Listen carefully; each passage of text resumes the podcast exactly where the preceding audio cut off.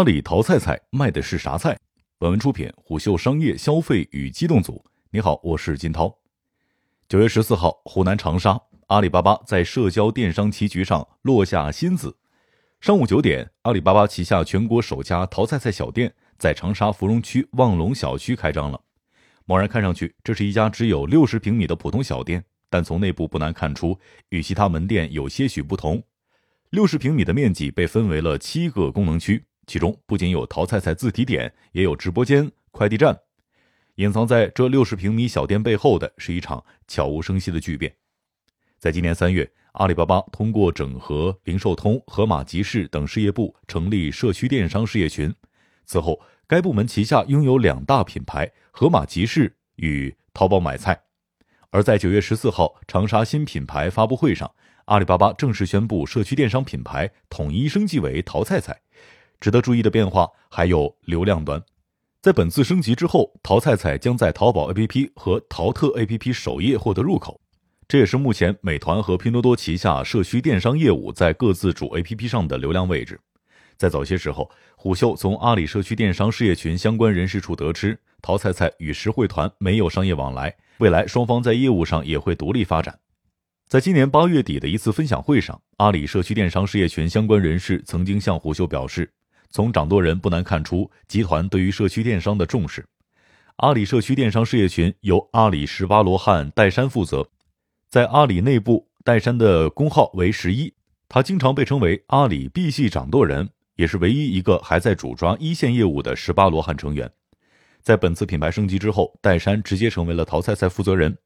其实，在今年八月三号，阿里巴巴季度财报上，阿里巴巴已经明示了对于社区电商的雄心。在财报当中，阿里巴巴将三个业务列入了加大投入的新业务，而排名第一位的正是社区商业平台。今年八月三日，阿里巴巴第一次在季度财报当中对外公布了社区电商的业务数据。财报显示，今年四月到六月，阿里社区电商 GMV 环比增长约百分之两百，在阿里旗下所有业务线当中，这是增速最快的业务之一。在社区电商对于阿里而言，尚处于导入期。财报当中的一个数据证明了这一点，在四月到六月的九十多天之内，阿里巴巴淘菜菜区域分拨中心建筑面积环比增长百分之二百六十。熟悉社区电商业务的人曾经向虎嗅透露，二零二一年在社区电商领域，物流和履约基础设施是所有平台所关心的焦点。以冷链为例，二零二一年以来，阿里、美团、拼多多都开始扩建并且升级旗下的冷链体系。在八月三十号，美团财报电话会议上，美团高层重点谈到了建立全国性冷链物流对于美团未来发展的价值。而在拼多多的最新财报当中，拼多多最重要的投入方向之一就是农产品冷链物流，而以配送和仓储费用为主的营业成本同比增长百分之一百九十七。淘菜菜在冷链的耕耘始于二零二零年，值得注意的是，淘菜菜试图建立全链路冷链体系。这意味着从供应商、中心仓、网格仓到末端团点的整体升级。在早些时候的一次采访当中，淘菜菜相关人士曾经透露，内部团队曾经在2021年开展多次路测，甚至为部分的 SKU 单独设计出了冷链方案。但这些努力意味着高投入。在今年六月份，曾经有消息显示，阿里巴巴准备在社区电商上初期投入两百亿元。又有消息称，年内阿里巴巴在农产品源头的投入将不低于一百亿元，但阿里巴巴均未正面承认上述说法。在八月底，虎嗅曾经向阿里核实相关的信息，得到的说法是，阿里确实在社区电商上有较高的投入，但具体金额不便透露。让三大平台对社区电商有如此青睐的核心原因是，这里是性价比较高的流量引擎，生鲜产品更像是社区电商的流量引擎。据业内人士透露，社区电商和即时到家零售不同，消费者的价格敏感度更高。在头部社区电商平台，大众日常消费的蔬菜水果往往是关键品类，诸如土豆、西红柿、黄瓜。为了吸引消费者，平台会非常关注这些基础果蔬的价格优势。以九月十四号某平台的土豆产品为例，一千克土豆的总价格为一点七九元。而在同平台的到家买菜渠道上，一千克土豆的价格已经上升到了三点四元。一个隐藏在社区电商低价果蔬背后的逻辑是，社区电商业务是平台的引流利器。以美团为例，来自美团最新的财报显示，二零二零年七月开始发力社区电商之后，美团在以社区电商为主的新业务上已经烧掉了近超两百亿元，但换得了一点六亿净增用户。但只做生鲜对各大社区电商平台而言是不可行的。曾有业内人士直言，只做生鲜对社区电商是死路一条。于是，这些被低价果蔬吸引而来的流量被转化到了两个方向：更多生活场景和更多的购物场景。简言之，是增加用户的付费深度，并且提高复购。以美团为例，这些被低价果蔬吸引而来的流量会被转化为外卖单车用户；而在拼多多平台，流量会转化为平台购物者、充值缴费者。对于阿里而言，这样的流量逻辑同样存在。在淘菜菜被并入淘宝 APP 之后，通过社区电商中更具性价比的商品，用户会被吸引到淘宝主站。这些用户不仅可能会成为淘宝平台潜在的新用户，甚至可能会成为阿里本地生活业务的增量。在淘宝主页，飞猪旅行、饿了么已经处于首页推荐位置。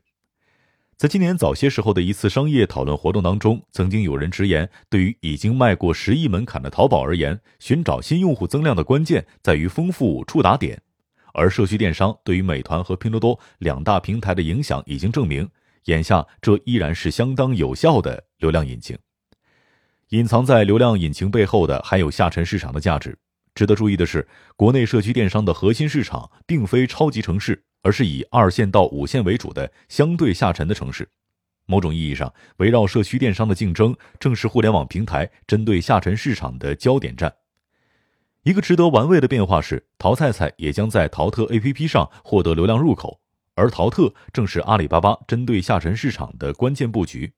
其实，从美团和拼多多的业务结构上，不难看出社区电商对于下沉市场的特殊价值。在美团，社区电商被视为开发三到五线城市的关键业务线；而在更高线城市，美团的核心业务是以美团闪购为主的即时消费类产品。在拼多多平台内，社区电商业务和拼多多在下沉市场的用户群相呼应，从品类上也能够感受到多多买菜的下沉基因。绝大部分基础果蔬都能够在多多买菜上找到当日最低价产品。其实还有更为深层的逻辑。二零二一年开始，社区电商平台正在进行一场围绕品类扩张而展开的升级。在头部的几个社区电商平台里面，甚至已经出现了家电、美妆、宠物和绿植类产品。生鲜的低毛利只是这些更高毛利品类出现的诱因之一。对于互联网平台型大厂而言，通过更为丰富的品类吸引用户才是其核心目的。曾有某新消费饮料头部公司向虎嗅透露，他们发现自产品被某社区电商平台单方面上架，平台宁肯承担亏损成本，也希望把这款饮料以超低价放到社区电商的货架上，而这被视为平台当时获新的关键新品之一。而在此背后，其实是更大的野心。据悉，社区电商和消费品类合作的时候，往往会有一些试卖期，在这个期间之内的销量会影响品牌之后对该平台的合作态度。如果在试卖状态下，社区电商展现出了较高的转化率，那么消费品或其批发商便可能会有更高的兴趣进行再次的铺货。当更多产品出现在社区电商货架上时，对消费者的吸引力也直接提高。已经有部分的品牌因为看到社区电商的强大带货力而为合作开绿灯，甚至一些品牌已经开始为社区电商渠道单独设计 SKU。随之而来的问题是，一旦更多的品牌开始选择社区电商后，会不会针对传统货架电商带来致命影响呢？大部分社区电商以次日自提、超低价格为竞争点，相比于货架电商，在消费者感受的层面，社区电商的物流周期可能更短，价格优势可能更大。一部分品牌尚不愿意尝试社区电商，但并不意味着这个模式不可靠。一位资深电商从业者表示，社区电商的本质就是货源直采，它绕开了整个的批发环节，也因此获得了价格空间。和传统的货架电商相比，社区电商进一步用物流时间换价格空间，次日达加自提减去了物流成本，让价格优势更强。在这位分析人士看来，从长远看，社区电商可能对现有的货架电商模式带来灾难性的打击，这可能才是阿里巴巴竭尽全力要做社区电商的根源。眼下更换了名字的淘菜菜需要回答的新问题还有很多，比如如何在美团和拼多多已经抢跑近一年的赛道实现超车呢？以及在取悦消费者和取悦商家之间，到底该采用哪种策略呢？商业洞听是虎嗅推出的一档音频节目，精选虎嗅来听的文章，分享有洞见的商业故事。我是金涛，下期见。